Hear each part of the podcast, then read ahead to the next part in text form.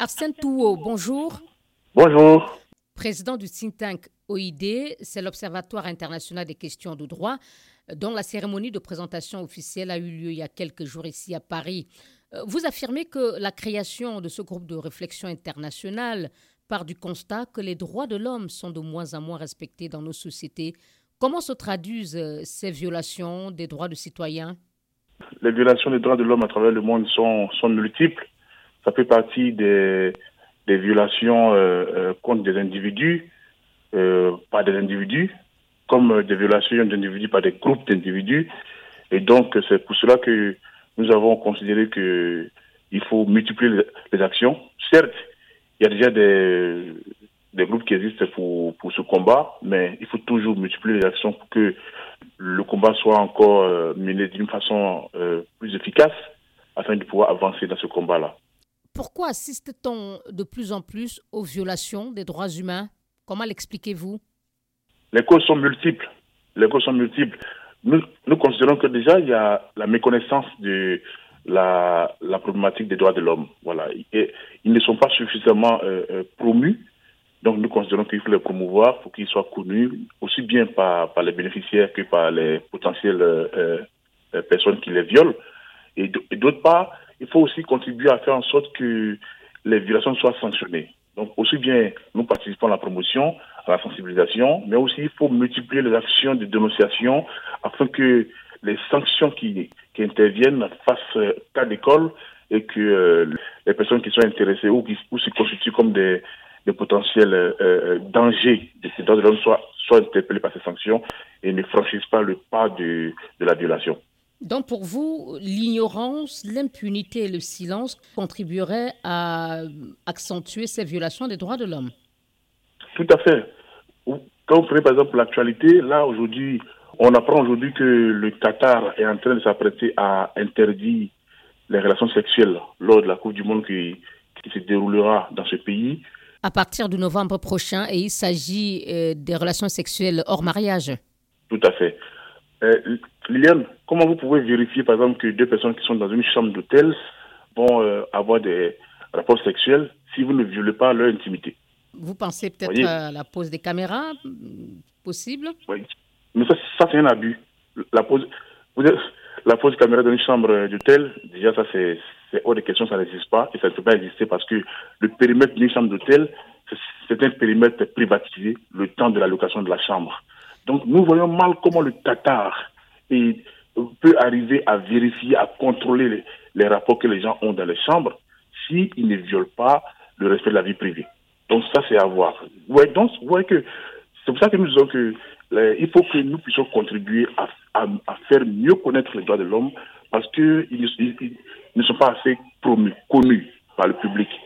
Plus le public sera informé de l'existence et de la signification de ces droits, plus ils seront eux-mêmes les premiers gardiens de leurs propres droits et les premiers euh, à agir justement pour la protection de ces droits-là. Et votre think tank, euh, justement, veut former, promouvoir et défendre euh, les droits.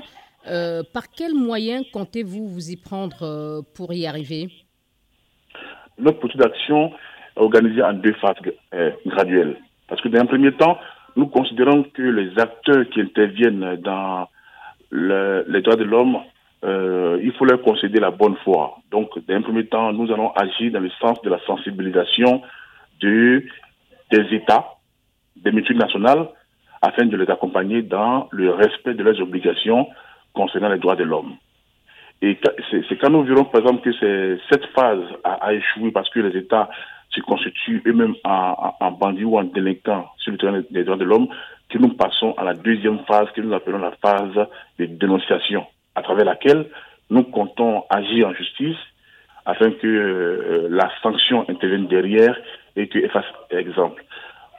Au niveau de la phase de sensibilisation, nous, comptons agir euh, à travers des séminaires, des colloques, des, des conférences, afin de, en invitant des professionnels du droit, afin de pouvoir euh, sensibiliser le, public euh, sur ces, ces thématiques-là. Vous parlez de sensibilisation des États euh, dont certains sont, vous-même vous l'avez dit, des délinquants en matière des droits de l'homme. Euh, vous venez de prendre l'exemple euh, du Qatar. dans plusieurs pays, on observe que ce sont les États eux-mêmes ou les chefs d'État en place qui violent les droits des citoyens.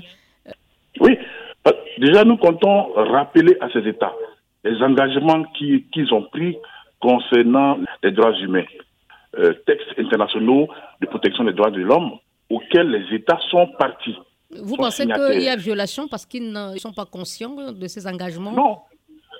Non, non, ils, sont conscients, mais vous voyez, dans notre action, quand ils vont se comporter comme des personnes qui, qui violent les droits de l'homme, nous allons leur rappeler d'abord leur engagement pour leur montrer que ce que nous demandons, ce n'est pas un plaidoyer, mais c'est une exigence leur, les ramener à leurs engagements pour leur dire que ce que nous demandons, ce n'est pas euh, euh, une doléance, mais c'est une exigence. Et puis ensuite, euh, faire monter la pression à travers des manifestations, à travers une, une, convergence d'action internationale pour isoler les États qui se comporteraient en délinquants ou en, personnes irresponsables, en personnes morales irresponsables vis-à-vis -vis de leurs engagements. Les isoler non seulement de leurs citoyens, mais aussi de la communauté internationale la violation des droits de l'homme n'est pas une originalité africaine, c'est une réalité universelle. Quand vous voyez aujourd'hui ce qui se passe euh, en Ukraine, l'Ukraine est devenue aujourd'hui un champ par excellence de violation des droits de l'homme. On, peut l'observer partout, partout dans le monde. Lorsque, par exemple, des, manifestants sont, sont pourchassés en Chine, par exemple, au Burkina Faso, le docteur euh, Daouda Diallo, qui vient d'avoir son prix Martin Enals euh, à, à Genève, et fait l'objet de menaces de mort. Arsène Touot, merci beaucoup. Je vous en prie, madame. Président du think tank OID, euh, c'est l'Observatoire international des questions de droit ici en France.